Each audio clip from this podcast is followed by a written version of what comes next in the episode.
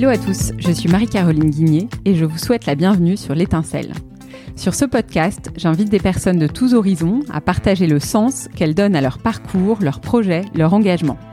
Entrepreneurs, philosophes, sportifs, écrivains et bien d'autres ont accepté de livrer ce qui les anime et de vous dévoiler les clés de leur cheminement. Mon objectif Vous inspirer. Ma conviction, c'est qu'il suffit de l'étincelle d'une seule de ces rencontres pour vous donner envie de voir plus grand dans la façon d'écrire la suite de votre histoire. Alors, assez parlé, c'est le moment d'emplir vos poumons et vos oreilles de se concentrer d'oxygène. Bonne écoute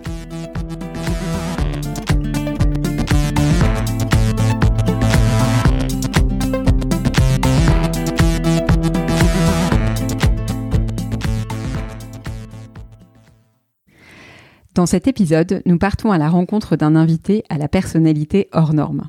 Marc Mouret a été notre invité du réseau féminin Flair au mois de mars et nous avions parlé à l'époque de la façon de libérer notre potentiel. Nous étions ressortis de l'échange avec une énergie décuplée et nous en avons bien eu besoin puisque quelques jours après, nous rentrions en confinement. Qui donc est Marc Mouret Si vous promenez sur son site internet, voici les mots que vous y trouverez. Ingénieur en informatique et en intelligence artificielle, Passionné par l'optimisation d'algorithmes, j'ai troqué ma blouse de chercheur contre la tenue d'aventurier d'Indiana Jones. Assistant de Mike Horn sur deux saisons de The Island, Mark a aussi été cobaye de l'extrême pour plusieurs chaînes de télévision, Discovery Channel, BBC, National Geographic entre autres. Il a fondé plusieurs entreprises autour de cette passion pour l'aventure et il s'implique aussi dans la transmission à travers ses activités de coaching en entreprise. Vous le comprenez vite, Marc ne rentre dans aucune case. Et c'est précisément la raison qui m'a donné envie de lui tendre le micro. À l'heure où crise sanitaire rime avec gestion de l'incertitude et remise en question, le cheminement de Marc nous montre qu'on peut avancer, partir en quête de soi, même si l'on ne maîtrise pas son environnement. Pour Marc, cette quête de soi est d'abord passée par le dépassement physique, l'exploration géographique, avant de prendre année après année une forme de plus en plus intérieure et tournée vers l'humain. C'est donc un joli voyage que j'avais très envie de partager avec vous, car son témoignage très humble offre un beau champ de réflexion sur la quête de soi. Allez, je ne vous en dis pas plus et c'est parti pour ma conversation avec Marc. Marc Moret, bonjour. Bonjour. Je suis ravie de t'avoir aujourd'hui sur le podcast de l'étincelle. Euh, notre rencontre euh, a été tout à fait inattendue et je pense qu'elle est aussi euh, belle qu'inattendue d'ailleurs. Alors je voudrais pour commencer essayer de comprendre le fil rouge entre ton, ta facette d'ingénieur en intelligence artificielle, ton statut d'aventurier. Tu es aussi entrepreneur, tu as créé plus de, plus de quatre sociétés, il me semble, et ton tempérament euh, finalement très philanthrope. Alors, est-ce que tu peux nous expliquer un petit peu le fil rouge entre toutes ces facettes de ta personnalité? J'aimerais décoder Marc Moret. Alors effectivement, c'est un peu bizarre, c'est un parcours euh, qui fait pas beaucoup de sens euh, pour l'instant. On va dire que ça fait beaucoup de choses dans différents endroits et pas forcément quelque chose qui se fait écho pour l'instant, mais c'est la même démarche en fait, c'est la démarche de l'esprit. L'intelligence artificielle, ce qui est très intéressant et qui est la base de mon parcours, c'est qu'on se base sur les processus cognitifs du cerveau pour arriver à créer des intelligences ordinateurs qui sont logiques et qui vont résoudre des problèmes. Et fondamentalement, on n'est pas capable de réinventer des logiques, donc on se sert de la façon dont le cerveau processe l'information pour arriver justement à créer des, nouvelles logiques, des nouvelles façons euh, de résoudre des choses plus simplement. Et donc fondamentalement, en fait, l'intelligence artificielle qui m'a déjà euh, permis de découvrir ça, m'a un peu frustré sur le côté social, sur le fait de l'interaction avec l'autre, qui est quand même très importante pour le, développement personnel. Mmh. Et donc, ça m'a pas suffi. Je suis resté coincé derrière un bureau, derrière un ordinateur, à ne parler à personne. Et j'ai voulu aller plus loin. Et comme il s'agissait pas de refaire des nouvelles études ou quoi que ce soit, je me suis dit pourquoi pas essayer dans le sport. Et donc, j'ai commencé ma carrière en fait un peu bizarre en partant un an en Chine dans un monastère euh, Shaolin où j'ai appris le combat, donc le dépassement physique et en même temps le fait qu'on est isolé, que je ne parlais pas la langue, euh, que les gens étaient très différents culturellement. Et donc tout ça, ça m'a permis de voir qu'en fait tout est perception et qu'on se crée tout un monde qu'on croit réel autour de nous et qu'en fait tout n'est que manipulation de nous-mêmes ou des autres envers nous-mêmes. Et donc j'ai voulu creuser là-dedans et donc je suis allé très loin dans, la, dans le dépassement et physique et psychologique. Est-ce que tu peux m'expliquer ton processus de décision et comment est-ce que euh, quand on est en plein dans ses études, euh, tu étais visiblement quand même passionné par ton domaine de l'intelligence artificielle, comment est-ce que tu es passé de là à te dire je vais passer un an euh, à faire du kung-fu chez les moines Shaolin Yeah. Bah, tout simplement, en fait, un ras-le-bol. Je marche vraiment par ça. C'est, je me laisse des indices et plus ils se répètent à moi et plus je me dis il faut que j'y fasse quelque chose jusqu'au moment où je ne peux plus supporter. Et donc, je décide du jour au lendemain de changer radicalement quelque chose. Donc là, pour la Chine, c'était vraiment effectivement quelque chose qui traînait depuis longtemps, mais que je n'arrivais pas vraiment à mettre le doigt sur qu'est-ce qui m'insatisfaisait dans ma vie. Et donc, fondamentalement, c'est une rupture amoureuse, bien sûr, qui m'a permis de, de voir ce truc-là. Mais quoi qu'il arrive, avec cette rupture, je me suis rendu compte que fondamentalement, j'étais pas à ma place et qu'il fallait que j'essaye quelque chose d'autre. Pas nécessairement un changement de vie, mais juste voir ce que ça voulait dire d'être différent. Et ça m'a ouvert plein d'autres. D'autres univers. Ça n'a pas résolu mon premier problème qui était l'amour, mais ça a ouvert d'autres choses et c'était ça qui était important. On ne trouve jamais les solutions aux questions qu'on s'est posées en amont, on trouve juste des solutions. Ouais. Alors est-ce que tu peux nous dire quand même quelques mots de cette année passée chez les moines Shaolin? C'est quand même un monde qui nous est totalement étranger. Ah ouais, c'est puis c'est ça va être surtout une histoire de culture parce que fondamentalement n'importe qui qui fait une carrière de boxe peut un peu prévoir l'entraînement qu'on y met derrière, euh, l'envie qu'il faut y mettre, le sens, etc. Mais c'est surtout là, dans un contexte où j'étais perdu au milieu de la Chine, au nord-est de la Chine, à côté de la frontière mongole, et on était vraiment dans un, à l'époque en plus dans un monastère qui n'ouvrait pas normalement ses portes aux étrangers. Je suis resté un an, ce qui était très rare. Normalement, les gens restent une semaine maximum. Et euh, tu avais décidé de rester un an dès le départ? bah, J'ai pris mon sac à dos et je suis allé taper à leur, à leur, euh, à leur porte. Tout le monde me disait que c'était n'importe quoi, qu'ils ne me prendraient pas. Et fondamentalement, ils l'ont fait effectivement en moyennant de l'argent. ça marche assez bien, ça ouvre des portes. Mais quoi qu'il arrive, ça m'a permis de me découvrir, ça a permis de voir où était ma limite. J'avais pris comme mantra en démarrant ce, truc-là, c'était de dire il faut que tu veuilles 10 jours d'affilée t'en aller pour vraiment envisager de partir. Il m'a fallu un an pour obtenir 10 jours d'affilée où je voulais partir. Est-ce que tu as trouvé ce que tu cherchais dans ce premier voyage du bout du monde?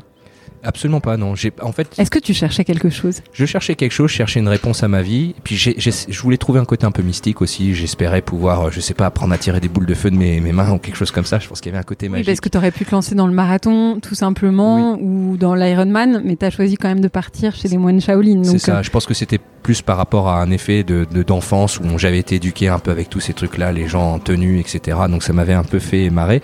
Donc ça faisait du sens pour moi à la base. Mais effectivement, non, je n'ai trouvé aucune solution aux réponses que je m'étais posées en partant. Par contre, j'ai trouvé des solutions à d'autres euh, problèmes que je n'avais pas vus et qui ont sont apparus et qui m'ont beaucoup enrichi.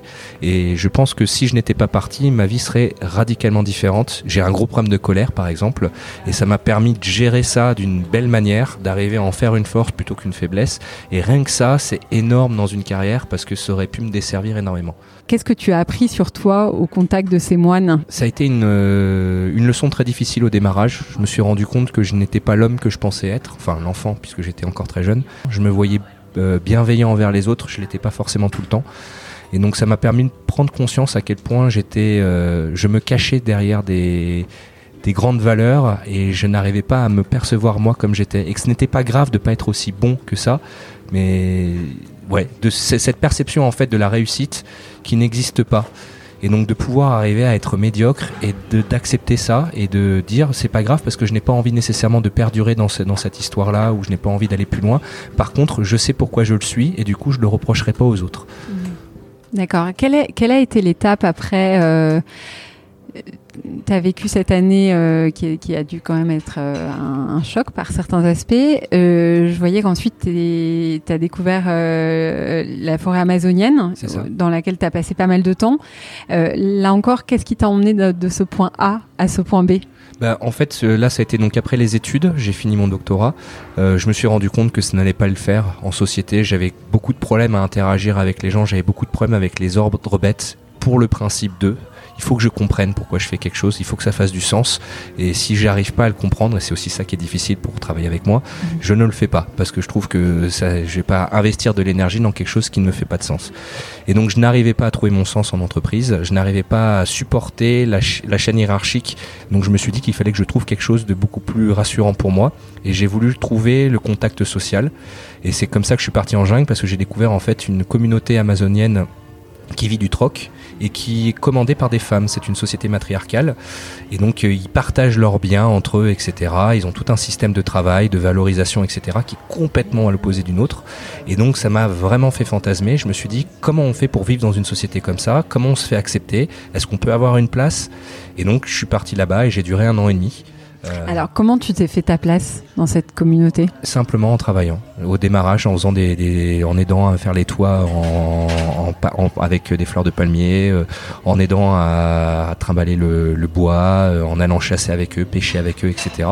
Et donc, en fait, ils m'ont appris quelque chose de beaucoup plus valuable, qui est finalement mon métier maintenant, c'est-à-dire instructeur de survie, alors qu'en fait, ce n'était que leur vie à eux. Donc c'est marrant parce que j'ai déclenché là quelque chose qui est très exotique chez nous et on en, on en, on en fait toute une, tout un mirage, toute une belle épopée, alors que fondamentalement c'est juste la vie d'autres gens. Alors, tu as vécu là pendant un an et demi, c'est ça. C'est ça? Euh, tu t'étais fixé un temps que tu allais passer dans cette communauté ou est-ce que tu te disais euh, on verra bien jusqu'où m'emmènera euh, l'aventure? Exactement ça. En fait, je pense que la vie est une aventure d'une manière généralisée, alors qu'on soit au milieu de l'Amazonie ou même dans une ville à Paris ou dans n'importe quelle ville de France. En fait, c'est simplement la façon dont on l'aperçoit. Et du coup, effectivement, quand on est dans un contexte exotique, on perçoit directement l'aventure, ça fait rêver les gens, les pères, etc. Et du coup, c'est pour ça qu'on est capable de la transmettre. Mais fondamentalement, on peut appliquer ce rythme-là à, la France en disant, bah, je vais décider de papillonner dans les jobs, par exemple, si c'est quelqu'un qui a envie de tester beaucoup de beaucoup de mm. compétences, ou je vais faire beaucoup de sports différents, ou beaucoup d'arts différents, ou je vais essayer d'être dans des cercles sociaux différents. Enfin, quelle que soit l'envie qui est derrière, on peut chaque euh, perception peut être poser sur l'aventure et de dire que sa vie est une aventure, même en étant à Paris. De, cette communauté, qu'est-ce que tu retires? Eh ben, la, la mentalité qui m'a qui m'a vraiment touché là-bas, c'est la valuation de la vie, de toute de toute forme. Ils respectent autant l'animal et l'arbre qu'ils respectent euh, le collègue, le voisin, euh, le l'oncle ou quoi que ce soit, et ils se considèrent tous une grande famille. Il n'y a pas de la relation de sang n'est pas un justificatif. La c'est juste l'énergie qu'on met avec quelqu'un, la dépense énergétique. Si on y met beaucoup de sens, on y met beaucoup plus d'énergie et du coup cette personne devient quelqu'un de très proche, de, de familial. Et donc ce n'est que par les actions et pas par les mots. C'est des gens de très peu de paroles. D'ailleurs quand ils m'ont transmis leur expérience, c'était simplement en les observant faire parce qu'ils ne savent pas le dire, ne savent pas l'expliquer. Et donc c'est ça qui a été très intéressant, c'est qu'on était vraiment dans quelque chose de très pratique, euh, de très humain et de même de très humaniste d'une certaine manière, et donc euh, très enrichissant. Il n'y avait pas de jugement, personne ne me jugeait, personne ne cherchait à savoir qui j'étais plus que ça. C'était mes actes qui montraient qui j'étais. Donc très rafraîchissant parce que pas besoin de se faire une place nécessairement. On est qui on est et les gens utilisent ça à leur manière et en font quelque chose. Et si on fait pas sa place dans cet endroit parce qu'on ne sert à rien, eh ben on évolue ailleurs. Et donc ce n'est pas un rejet, c'est simplement qu'on n'a réellement pas de place au sein de cette communauté. Il n'y a personne qui va me dire ne, ne sois pas là. C'est juste que je me rendre compte moi que je ne mets d'énergie avec personne et donc ça va me faire partir. Et je trouve ça vraiment bien parce qu'en France et en Europe d'une manière généralisée, on a trop tendance à vouloir s'auto-juger, se, se comparer, etc. Et fondamentalement, des fois, ça nous empêche de faire une place parce qu'on a l'impression qu'on ne sera pas à la hauteur, euh, quoi que ce soit, et on n'essaye pas. Et on se limite à ça et c'est très dommage. D'accord. Et ton, ton souvenir le plus fort? Il s'est passé beaucoup, beaucoup de choses. Il y a, eu des, très, très beaux souvenirs, des très mauvais. Euh, parce que forcément, euh, on vivait quand même dans un contexte sans médicaments, euh, avec euh, un fort potentiel à, l'infection, etc. Donc, il y a, je pense que les, plus beaux moments étaient simplement les moments les plus simples. Un bon repas avec avec une bonne discussion, une chaleur en fait. Il n'y a pas un instant ancré dans ma tête, c'est plutôt une espèce de perception, une couleur, euh, des images qui me viennent en tête, un peu comme quand on repense à l'enfance et qu'on se remémore un, coup les bras dans papa, euh, un coup euh, en train de regarder la télé et discuter d'un sujet complètement anodin. En fait, c'est surtout ça que ça m'a apporté. Ouais, donc en fait, une certaine reconnexion avec euh, le beau, le temps présent, ce qui t'entoure. Avec le présent, c'est exactement mm. ça. Vivre l'instant présent, mm. ce que j'ai eu beaucoup de mal à refaire ensuite quand je suis revenu en France, où on se projette sans arrêt, on est toujours en train de dire si tu souffres maintenant, c'est pour quelque chose de mieux après. Un peu l'histoire euh, judo-chrétien, euh, le paradis arrivera plus tard si tu, si tu travailles beaucoup maintenant. Et je sais pas que je veux aller à l'encontre de ça, je dis simplement que la vie est dure et du coup si on n'arrive pas à prendre le bonheur là où il est au temps présent, ça va être très compliqué d'arriver jusqu'à la fin. Apprendre à capter chaque instant, c'est euh, euh, c'est une vraie discipline dans un sens. Euh, donc tu as pu faire ça pendant ces, ces deux expériences successives. En 2012, tu rentres en France après quatre ans à voyager entre donc la forêt amazonienne, le Tibet puisque tu as été aussi au second camp de base de l'Everest. Euh, et j'imagine bien d'autres endroits dans lesquels tu as voyagé, parce qu'à ce moment-là, tu travaillais pour euh, National Geographic et, et, Discovery Channel, hein, c'est ça. Euh, alors, pourquoi est-ce que tu es rentré? Quel a été le déclic? Simple, je voulais une famille. Et je n'arrivais pas à la trouver là où j'étais. Et je me suis dit quelle était la meilleure façon de trouver une famille, c'est de revenir. En plus, la France me manquait un peu pour être franc. J'aime, j'aime notre culture, j'aime les gens qui sont ici, même si je les trouve un peu contraints dans leur esprit et ça n'empêche que je suis quand même bien amoureux de la France, que je trouve qu'on a, on a vraiment de la chance comparé à plein d'autres pays européens. La, mhm. la, culture du rire qui est très particulière en France, etc. Donc en fait j'étais amoureux de ça et je voulais trouver quelqu'un qui partage aussi ces valeurs, et puisque l'humour fait intégralement partie de ma vie. Donc euh, voilà, je cherchais simplement une femme. Et alors comment est-ce que cette réacclimatation s'est passée? Très mal. je suis pas très étonné. Il faut que tu nous racontes un petit peu. Parce que c'est quand même le choc. C'est ouais, bah, c'est le choc en fait. C'est revenir dans, dans, dans, ce monde qui bouge avec des objectifs qui sont différents des miens. Ne pas tu es revenu à Paris. Je suis revenu à Paris, c'est ça. En plus, donc euh, le choc a été démultiplié. On m'a poussé à monter une ma première société euh, d'informatique parce que c'était le seul diplôme que j'avais qui était valuable. Et donc ça, c'était déjà dommage en fait. Je revenais d'une expérience extraordinaire de, voyage, etc. Et on me dit, bah non, mais c'était bien gentil, maintenant il va falloir que tu apprennes à faire comme tout le monde et à rentrer dans le moule. Et c'est ce qu'on m'a répété, répété, répété. Et à la fin, j'y ai cru. Et du coup, je suis rentré dans le mule. J'ai passé 4 ans à, faire mon entreprise informatique, à faire de la société de service, à me battre avec les clients. Et donc, fondamentalement, à la fin de tout ça, je me suis juste rendu compte que je me perdais à nouveau. Et donc j'ai décidé de, de repartir et de recommencer quelque chose de, différent. Quels ont été les signaux? Euh, le fait que je ne que j'étais de plus en plus bizarre avec les autres, que j'avais de plus en plus de mal à interagir et ma colère grandissante. C'est quelque chose qui grondait au, au, fond de moi et puis finalement le retour des autres qui disaient mais t'es invivable ben oui, je suis invivable parce qu'en fait, je suis pas heureux, je suis pas bien dans mes baskets et du coup, je le, je le recrache sur, sur ceux qui sont proches. En plus, c'est ça le pire qu'on fait, c'est que les dégâts, on les fait pas contre les gens qu'on n'aime pas, on les fait contre les gens qui nous, qui nous aiment. Et donc, ça fait encore plus de mal, on se sent encore moins bien dans ses baskets parce que du coup, on fait du mal aux gens qu'on aime. Et donc c'était un enfer en fait. Alors comment est-ce que tu es passé de ce stade de constat, de je ne vais pas bien, à, à l'action d'après qui t'a emmené vers euh, de beaux projets? Bah, je pense que j'ai un peu de chance là-dessus. J'ai un caractère qui fait que je passe tout dans l'extrémité, enfin dans l'extrême. Et du coup, quand j'ai vraiment ce signal qui est vraiment fort, eh ben il y a un truc qui se passe dans ma tête et ça dit maintenant t'arrêtes tout et tu fais autre chose. Sinon tu vas mourir. Il y a vraiment comme un signal d'alarme qui se déclencherait, une envie de respirer ou quelque chose. Mais quoi qu'il arrive, c'est ma tête dit ça y est, maintenant tu peux plus rester là-dessus. Ouais, tu es réceptif à tes burn-out intérieurs. C'est ça. Alors, qu'est-ce qui s'est passé du coup à ce moment-là? Tu avais monté cette société en informatique, ouais. ça faisait 4 ans. C'est ça. Et du coup, bah, j'ai pété un câble euh, et la semaine d'après, j'étais parti de Paris. Et donc j'ai déménagé la structure, je l'ai racheté à mes associés, je suis allé à Lyon en espérant peut-être trouver quelque chose d'autre. Et là, j'ai trouvé un autre environnement. On a récupéré quelques restaurants dans, un, dans la partie du Vieux-Lyon. Une partie en plus qui est assez intéressante parce qu'elle était avant une faction d'un groupe extrémiste euh, français qui est maintenant parti. Et du coup, la rue a été complètement abandonnée alors que c'est une très belle rue de la vieille ville. Et donc euh, beaucoup de gens qui étaient là, qui habitaient le coin, avaient peur de sortir de chez eux, du fait que c'était pas un, beau quartier. Et on est arrivé et on a essayé de réconcilier les gens. Et c'est ça qui m'a beaucoup plu en fait. Finalement, c'était pas les entreprises qui me plaisaient, c'était toutes ces personnes-là qui étaient en fait un ancien village euh, au sein de la ville et qui osaient plus sortir, qui osaient plus parler. Et on a relancé, redynamisé la rue. Et ça, ça a été extraordinaire parce que ça nous a, ça a fait un groupe social extraordinaire, des gens qui ont des talents complètement insoupçonnés et qui se perdaient chez eux, qui n'arrivaient plus à sortir. Et donc ça, c'est, ça a été la plus belle joie. Donc en fait, sans l'avoir vraiment planifié, tu as créé une forme d'incubateur, c'est ça, je dirais d'incubateur de nouveaux projets, c'est-à-dire que tu connectes des gens les uns entre les autres, euh, tu les accompagnes dans leurs projets. Est-ce que tu peux nous détailler un petit peu ce que tu fais? Exactement, c'est exactement ça. En fait, j'ai essayé de reprendre le principe de la communauté amérindienne et de la et de l'établir à Lyon. Et donc là, euh, effectivement, on a, on a fait ça par exemple avec une, première personne qui, qui s'appelle Pascal Rolly, qui invente des jeux de société maintenant depuis 20 ans, mais des jeux de société en bois et complètement abstraits. J'en ai jamais vu d'autres de ce type-là. Je l'ai juste accompagné pour lui faire reprendre confiance sur le fait qu'il était capable, et maintenant il est lancé, il reproduit des jeux.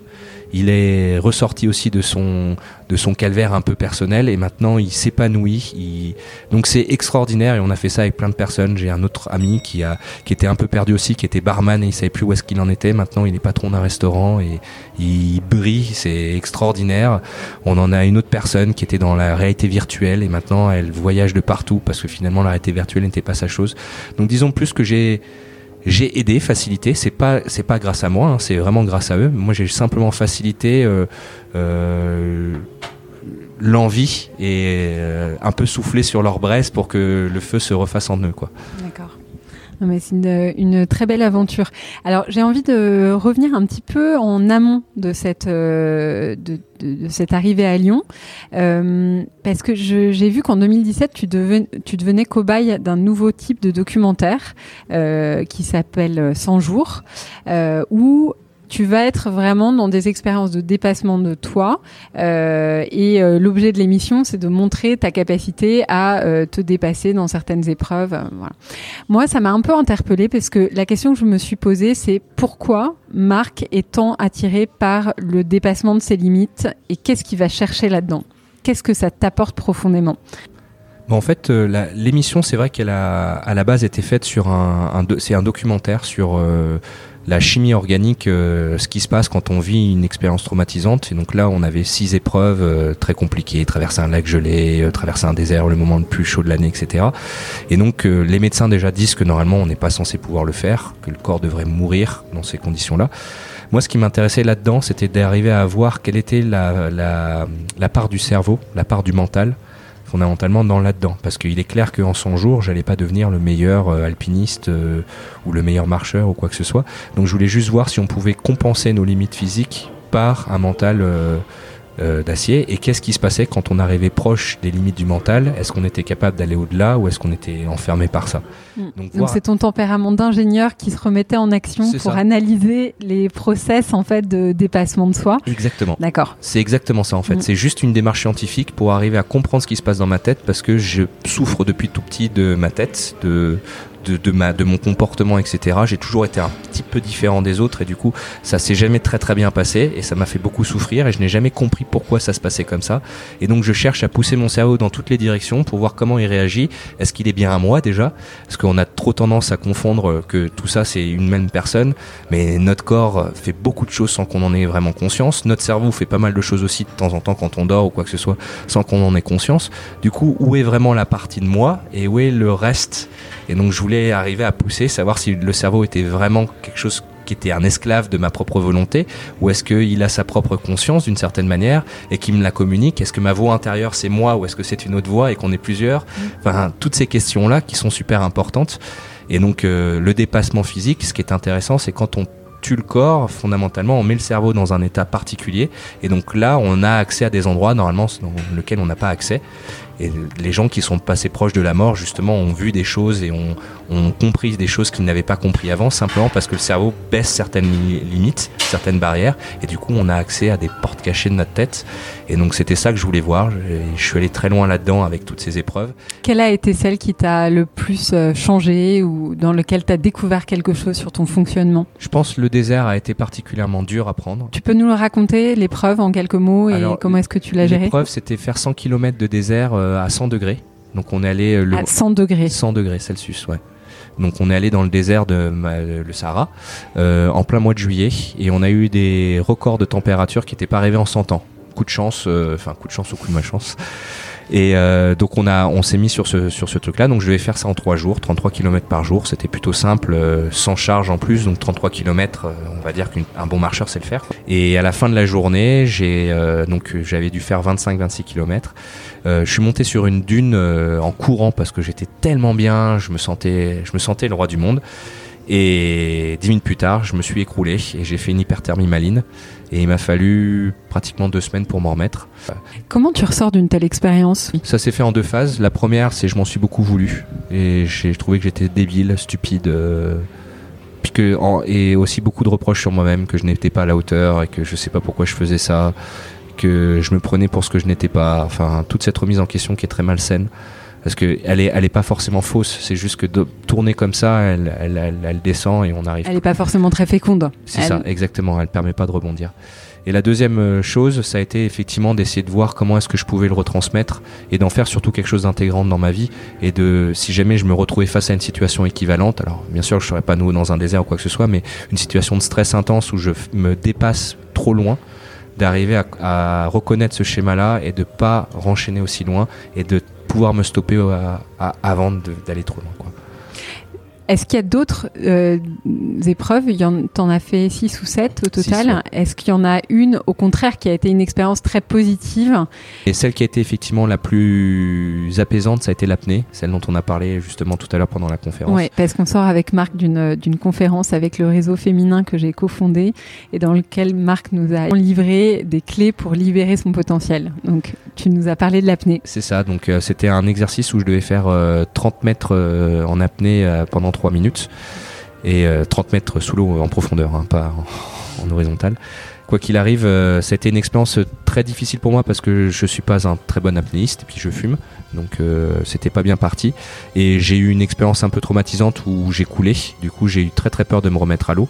Mais grâce aux gens qui m'ont encadré, notamment à Claude Chapuis qui est un très très grand apnéiste, j'ai pu m'en sortir et découvrir que finalement c'est quand même très très bien et très positif d'être encadré par les bonnes personnes, surtout quand elles nous veulent que du bien et qu'elles nous, elles savent nous pousser au bon endroit, parce que on fait vraiment des choses extraordinaires grâce à ça. Et en très peu de temps, en quasiment six jours avec le Chapuis, j'ai pu dépasser des choses que je n'avais jamais réussi à faire en euh, quasiment 35 ans d'expérience. Donc euh, c'est drastique de voir à quel point les autres sont une super matière pour nous, nous enrichir et pour nous montrer la voie, pour nous permettre d'aller mieux. Et pour nous mettre en confiance. Donc tu nous as parlé notamment de d'une clé qui peut être euh, le mentoring et de trouver un mentor, y compris dans le monde de l'entreprise, puisqu'aujourd'hui tu vas nous raconter un petit peu, mais tu fais des, des interventions dans le monde de l'entreprise où tu fais des parallèles entre euh, tes expériences de survie euh, et tes expériences extrêmes et euh, les leçons qu'on peut en tirer pour des situations qu'on vit en entreprise ou au quotidien. Tu nous parlais de, des mentors et j'avais envie de revenir sur ce thème-là parce que je, je trouve que quand on parle de libérer son potentiel, de dépasser ses limites, on s'imagine une expérience très individuelle. Et en fait, tu as resitué ça dans le collectif et dans le fait euh, de pouvoir aussi euh, dépasser certaines limites individuelles, mais grâce à l'aide des autres. Alors, est-ce que tu peux euh, développer un peu et développer notamment dans l'entreprise que peut apporter ce type de mentorat? Tout à fait. Bah, je pense en fait fondamentalement qu'on est limité par nous-mêmes et que du coup on est inconscient de ça. Et donc c'est très compliqué d'arriver à dépasser une limite qui est complètement invisible. Donc les autres sont là pour justement nous enrichir là-dessus et et donc fondamentalement, en fait, se trouver des mentors, c'est trouver des références, trouver des gens dont on a l'impression qu'ils ont dépassé la limite qu'on cherche à dépasser personnellement. Et donc essayer de voir comment est-ce qu'ils ont fait. L'enfant se sert de ses parents pour arriver à grandir l'adulte a besoin d'un autre référentiel. C'est rarement encore le parent, puisque le parent est resté derrière, et c'est normal, ça fait partie des choses. Donc il faut se trouver ces autres modèles, et il n'y en a pas forcément qu'un seul, et il bouge à peu près tout le temps, parce que comme notre sens dans la vie bouge, eh ben, on va trouver un mentor pendant une année ou pendant six mois, puis ensuite se rendre compte que ce qui nous a apporté est suffisant maintenant, et qu'il faut trouver un autre modèle. Enfin, modèle est pas un super bon mot, parce qu'on a l'impression qu'on va devoir le recopier. Ouais, c'est une inspiration, qui peut t'aider dans ton cheminement. C'est ça, c'est comme une un aspect miroir euh, et c'est pas nous qu'on voit, c'est quelqu'un d'autre. Et c'est, j'aime bien ce que tu dis que on peut aller chercher des mentors, pas forcément euh, dans le cercle d'amitié ou de gens avec lesquels on a des affinités. Ça peut être aussi des gens que par d'autres aspects euh, on n'admire pas forcément, mais qui sur un aspect peuvent aller nous driver et nous pousser à, à, à progresser. Euh, c'est totalement ça en fait. C'est qu'en fait il faut pas avoir une personne, une personne ne représentera pas ce qu'on essayait d'être. Et d'ailleurs si c'est le cas, il faut se poser la question pourquoi on cherche à tellement être quelqu'un d'autre? Et du coup, le mentoring, je pense que ça passe par plein de gens en fait. Il y a notre mentor de l'amour, il y a notre mentor de, la carrière, ou même un mentor aussi euh, dans le, dans le physique, dans le sport. On voit très bien chez les sportifs, ils s'inspirent de, leur de, leurs compétiteurs, ils s'inspirent pas de, de l'ami ou quoi que ce soit. Donc il faut vraiment comprendre qu'on peut avoir euh, un sentiment par rapport à quelqu'un qui n'a rien à voir avec le fait qu'on reconnaît sa compétence ailleurs. Et donc il faut pas mélanger les choses. Dans ton parcours, on voit qu'à chaque fois, euh, tu as eu euh, à la fois cette appétence pour l'expérience, pour l'expérience du dépassement de soi, mais tu l'as beaucoup couplé, je trouve, avec euh, des moments de transmission et de partage. Et c'est, j'avais envie de parler avec toi de, de, de cet aspect-là, parce qu'on sent qu'il commence à prendre de l'importance. Corrige-moi si je me trompe, mais j'ai l'impression que tu trouves de plus en plus de sens dans le fait justement d'aller t'appuyer sur tout ce que tu as vécu pour bah, aider à développer les autres. Euh, Est-ce que c'est dans cette direction-là que tu as envie d'aller pour la suite? Tout à fait. Le fait d'arriver à trouver des raccourcis, on va dire, pour que des gens n'aient pas besoin de souffrir autant que ce que j'ai souffert, pour arriver à trouver cette solution-là, ça serait, ça serait très apaisant. De voir des gens qui ont beaucoup de talent ne pas s'effondrer et qui puissent réussir ce qui, ce pourquoi ils sont faits. Mmh. Donc tu es arrivé à une forme d'apaisement parce qu'en fait on sent que toutes ces expériences de dépassement personnel, c'était aussi une façon pour toi, tu le disais, de canaliser des comportements euh, de colère ou, ou, des, ou des, des, des états d'esprit où tu te sentais euh, différent des autres et où tu avais besoin de comprendre un petit peu comment tout ça fonctionnait. Certainement aussi ton tempérament d'ingénieur qui avait envie de creuser et d'analyser tout ça. Et euh, tu as eu besoin de partir au bout du monde, mais finalement à la rencontre de toi-même. Euh, exactement ça. Je trouve ça, euh, je trouve ça vraiment joli. Ça fait, euh, ça fait écho à un livre euh, qu'a écrit Sylvain Tesson, ouais. Euh, La Panthère des Neiges, -hmm. où en fait il raconte, en observant cette panthère, que finalement il a beau être à à des kilomètres euh, de toute civilisation, etc. Ce qui compte vraiment à ce moment-là, c'est pas le fait d'être au bout du monde, c'est le fait d'être co complètement connecté à lui-même et à cet état contemplatif. On imagine souvent qu'en allant euh, dans des contrées inconnues, euh, on va découvrir et que l'extérieur va nous nourrir, mais finalement c'est souvent soi-même auquel on est confronté et, qu'on retrouve. Euh, et qu'on retrouve en fin de course, même à des milliers de kilomètres de chez soi. Euh, alors, j'avais envie de parler de ce que tu fais comme activité euh, aujourd'hui en termes de transmission. Je crois que tu coaches euh, des femmes dans des réseaux intra-entreprises. C'est ça. Alors, est-ce que tu peux me raconter comment est-ce que tu en es arrivé là? Et après, on va rentrer un peu dans le vif du sujet. Bah effectivement, en fait, j'interviens que dans des réseaux de femmes. c'est un hasard? C'est un hasard complet. Je sais pas pourquoi ça s'est passé comme ça. J'avoue que je préfère parce que avec le, le passé que j'ai, sujet des réseaux d'hommes auraient été un peu compliqués parce qu'on aurait fait des concours d'ego. Et donc ça, c'était très intéressant et très relaxant de pas avoir ce, ce biais-là. Ça a été un peu dur au début de faire ma place parce que j'étais le seul homme dans des réseaux de femmes qui étaient justement en train de se réunir pour combattre un peu le principe du, du machisme, etc. Donc c'est euh... quel type de réseau d'ailleurs? Tu peux tu peux citer des entreprises ah bah, dans lesquelles tu SNCF au féminin par exemple. On a eu j'ai eu BNP euh, RE donc Real Estate et je sais plus ce que c'est que le réseau de femmes là-bas. Casino aussi. Euh, Lagardère qui a fait appel à moi là récemment. Alors pourquoi est-ce qu'ils font appel à toi au départ? Au départ, c'est pour la gestion du stress et aussi le problème de la justement des crises d'ego. C'est nouveau d'avoir autant de femmes à haut potentiel qui arrivent à rentrer dans ces carrières-là, et je pense que les hommes ont un peu peur. Qu'il y a aussi un truc, c'est que l'homme pour se défendre attaque violemment, physiquement. La femme, pour se défendre, utilise sa tête et utilise du coup le, la verbalité, la communication, etc.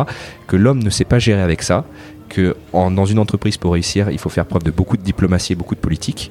Qu'une femme est bien plus douée qu'un homme pour le faire. Et donc, ça fait très très peur aux dirigeants.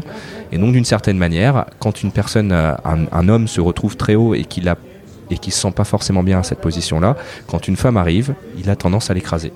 Et donc ce système-là fait que bah, des femmes se retrouvent euh, persuadées qu'elles sont nulles alors qu'elles ne le sont pas du tout. Euh, elles se, retrouvent écrasées par les autres euh, alors que donc dans un schéma toxique et du coup elles s'auto-accablent de ce, ce problème-là.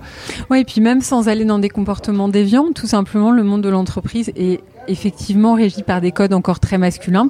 Quand tu regardes les comex des grandes entreprises, euh, ils sont euh, relativement peu euh, féminisés encore. Et les codes étant masculins, bah, c'est pas forcément évident de, pour une femme de, de trouver sa place dans un langage qui n'est pas toujours le sien. Et, et, puis aussi, surtout, les femmes deviennent des hommes en fait. Elles sont poussées à devoir mimiquer en fait les comportements, et donc on se, on se retrouve avec des femmes à haute position qui ont exactement les mêmes comportements que les hommes. Donc, quelle est la raison d'être de la fondation de ces réseaux intra-entreprises? C'est toujours le même constat de départ? Le bien-être, en fait. Mhm. On sait simplement, je pense que le constat de départ, c'est on s'est rendu compte qu'une personne malheureuse n'est pas productive. restons très basiques, hein, parce que je pense que fondamentalement, les sociétés, d'une manière généralisée, je ne parle pas des personnes qui les gèrent, mais je parle d'une société dans sa globalité, elle ne cherche qu'un chiffre, qu'une productivité. Et donc, elle s'est rendue compte que c'était beaucoup plus facile de rendre ses ses associés, on va dire, euh, complaisants avec le travail et du coup d'une certaine manière heureux, donc ils produisent mieux, plutôt que de les forcer à faire un travail auquel ils, ils mettront aucun effort et du coup finalement la société marchera pas. il y a une logique de productivité derrière qui est euh, bah, à un moment donné une entreprise et a quand même un objectif qui est de produire et de dégager du bénéfice et que pour ça elle a aussi besoin que ses salariés euh, soient dans un état de bien-être. Euh, et j'ai envie de dire c'est quand même une bonne chose parce qu'à un moment donné les intérêts sont alors raconte-nous ton action justement au sein de ces réseaux. Et là, là donc, dans les réseaux, ça va être vraiment d'arriver à faire du sens pour les personnes et donc ça va être euh, lié à la communication et tout ce qui va être euh, gestion de stress ou gestion d'émotivité. Et ça, ça marche aussi avec les hommes. D'ailleurs, j'ai des hommes maintenant puisque les réseaux de femmes commencent relativement à introduire les hommes dedans et ça, je trouve ça très bien parce que c'est complètement dommageable pour moi que de, stigmatiser un type de population. Si on veut arriver à s'en sortir, il faut le faire tous ensemble si on, si on renverse la balance en disant les hommes ont trop été mauvais, maintenant il faut qu'il y ait que des femmes, tout ce qu'on va faire, c'est avoir une, un règne de femmes et les hommes dans 50 ou 60 ans se rebelleront de la même manière que les femmes le font maintenant. Et donc on va faire qu'échanger les positions. Il faut surtout pas faire ça, il faut apprendre de ce qu'on a fait avant et donc d'arriver à trouver un schéma commun de pas se perdre. Les, fondamentalement, les femmes sont différentes des hommes et les hommes sont différentes des autres hommes et les femmes sont différentes des autres femmes. Chaque personne est différente. Du coup, faut juste arriver à trouver un bon cercle autour de tout ça. Et donc, moi, mon rôle, c'est faire de la gestion d'émotionnalité, de psychologie et de stress. Comment est-ce que tu arrives à leur transmettre euh, des, euh, à leur faire changer leur comportement par rapport justement au stress et aux émotions, sachant que toi tu t'appuies euh, sur ton expérience, qui est une expérience de dépassement de soi pour libérer son potentiel, c'est des choses vécues. Comment est-ce que tu fais en sorte que elles, sans avoir vécu ces choses-là, elles puissent retirer euh, des choses extrêmement concrètes de ce que tu leur euh, dis euh, pour changer leur comportement? Parce que je veux dire, on peut lire des tonnes de livres de développement personnel sur la gestion du stress, c'est pas pour autant qu'on arrive à le mettre en pratique. Tout à fait. Bah, je pense qu'en fait, on a trop tendance à en vouloir faire une théorie de tout ça, alors qu'il y a des vraies choses pratiques. Et euh, ce qui est intéressant, c'est qu'avec la survie et l'expédition, j'ai pu voir des choses très problématiques et comment les résoudre et les résoudre très simplement. Et du coup, s'inspirant de ces modèles-là, en fait, j'ai essayé de trouver comment comment ça se passait dans l'entreprise et je me suis rendu compte qu'on avait exactement les mêmes stratégies, sauf qu'elles n'étaient pas sur la même durée. En survie, ça va durer un jour maximum le stress ou euh, ou la solution en tout cas qui nous fait qui, euh, le problème qui nous, euh, auquel on cherche une solution. Oui, ça peut être assez ponctuel. C'est très ponctuel et très rapide, très intense. Là où dans en fait en société c'est très diffus et ça peut durer très très longtemps. Mais du coup, si on arrive à prendre perception que c'est exactement en fait le même problème. D'ailleurs, il y a un très bel euh, une très belle expérience qui a été faite en Angleterre où on a prouvé qu'en fait on pouvait avoir le même stress face à un un animal très dangereux. Donc la première chose, quand on va le voir, ça va nous stresser, que face au fait de perdre son téléphone portable ou de perdre, ça de, de perdre quelque chose de très... Ah Et donc en fait, le corps ne sait pas réagir différemment. Il réagit de la même manière que ça soit un stress très intense ou un stress très diffus. Et donc le but du jeu, c'est d'arriver justement à contrôler cette réaction chimique. Quand je dis de la contrôler, s'en servir plutôt, parce qu'on ne peut pas la contrôler. Et puis aussi de ne pas s'auto-accabler face à ça on a beaucoup beaucoup de jugements et donc moi mon rôle en fait fondamentalement c'est d'arrêter ce truc-là parce que le jugement ne sert absolument à rien. La comparaison et le jugement ne sert à rien. Quand on est en expédition, on doit avancer. Donc si une personne a mal au pied, on peut pas lui dire qu'elle sert à rien, il faut trouver une solution. Et il faut trouver une solution à plusieurs parce que le problème c'est que s'il faut porter son sac, c'est pas juste un qui va faire moi je suis un champion de portage de sac et je vais le prendre, il faut qu'on puisse le faire sur la communauté pour éviter que celui qui porte de sac se retrouve dans, dans un jour dans le même état que la personne qu'on vient de sauver. Donc mon point est que fondamentalement, il faut juste arriver à trouver des solutions simples, sans comparaison et sans jugement, et juste se dire le but du jeu c'est qu'on y soit tous ensemble. Et donc ça implique les contraintes qui, qui impliquent chaque personne, chaque individualité. Et on ne doit pas mettre au pas les autres, c'est plutôt le groupe qui doit se mettre au pas de chacun. Ouais, ce que je trouve très intéressant, c'est que euh, finalement on se rend compte que en expédition, tu es obligé de réagir. Tu es obligé de trouver une solution, sinon tu restes au milieu de la jungle et tu dépéris alors que on peut être tenté en entreprise de, considérer que c'est l'environnement externe qui fait que mhm. on se retrouve en situation de, stress et, d'être dans un sens un peu paralysé. Je, pense que cette mise en mouvement, elle est, euh, elle est assez essentielle pour aller de nouveau en recherche de solutions et être de nouveau aux commandes pour s'extraire de cette situation qui n'est finalement que ponctuelle. Tout à fait. Mm. Et puis surtout, il y, a il y a quelque chose qu'on fait trop souvent, en, surtout en France, c'est la recherche du coupable. Et ça, c'est intéressant parce que quand on est en expédition, justement, on n'en a absolument rien à faire de qui a fait pourquoi. Il faut juste trouver une solution et ensuite, si jamais on a encore un peu de temps, peut-être qu'on pourra pointer du doigt. Et encore, je vois pas vraiment l'intérêt puisqu'on est tous ensemble. Une fois qu'on a pointé quelqu'un du doigt, il s'isole, il sert plus à grand chose au groupe. Donc en fait, c'est contre-productif de toute manière.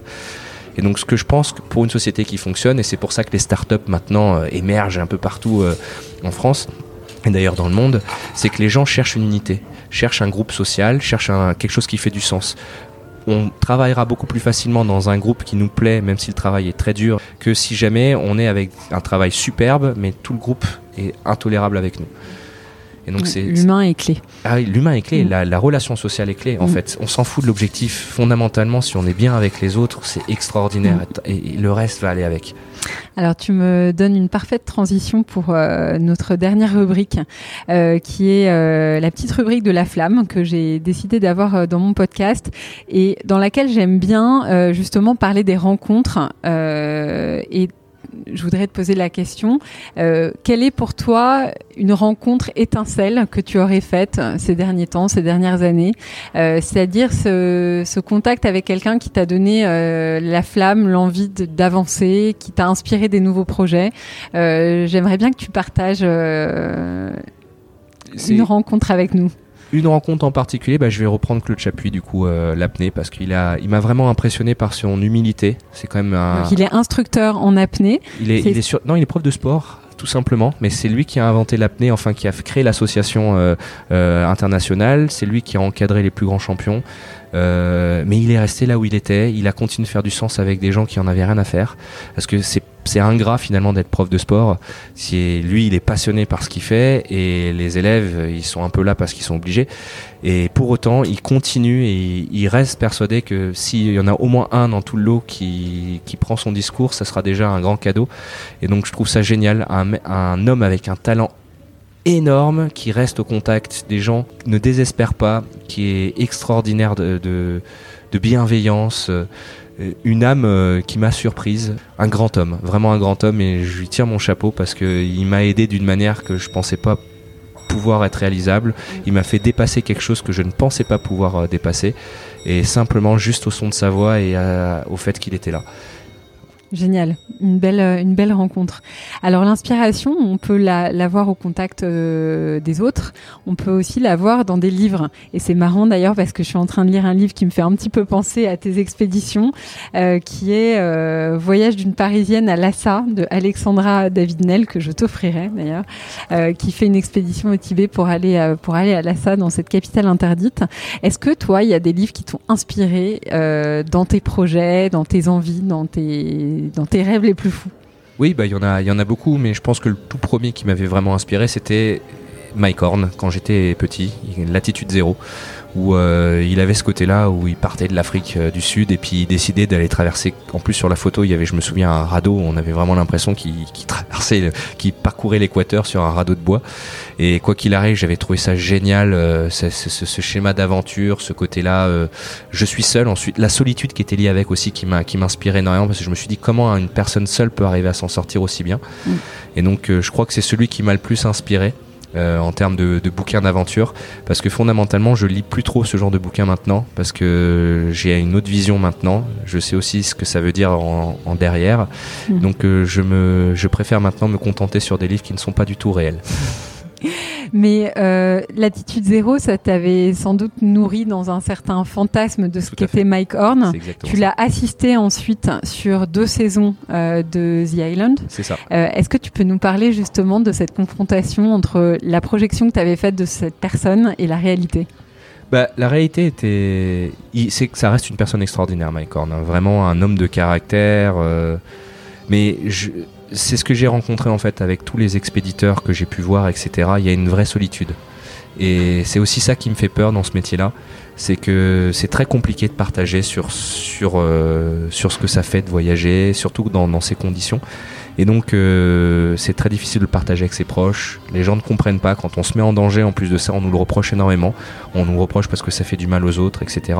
On a beaucoup de mal à se réajuster au monde dans lequel on vit là maintenant, parce que quand on est parti euh, 4 mois en autonomie complète, euh, on n'a pas vu âme qui vive. On parle aux objets. Donc, quand on revient ici, on a l'impression qu'on est fou. Moi, je sais par exemple qu'au retour d'un séjour en Amazonie, on m'a mis les menottes dans l'avion parce que les gens étaient persuadés que j'étais fou. Ça faisait simplement un mois et demi que j'avais parlé à personne. Donc quand j'ai commencé à parler, c'était juste un torrent. Et donc ça a fait peur à tout le monde. Et en plus, je n'écoutais plus personne. Je parlais, je parlais, je parlais, je parlais. Et donc on a, on m'a pris pour un fou. Hein. Donc j'ai eu tous les.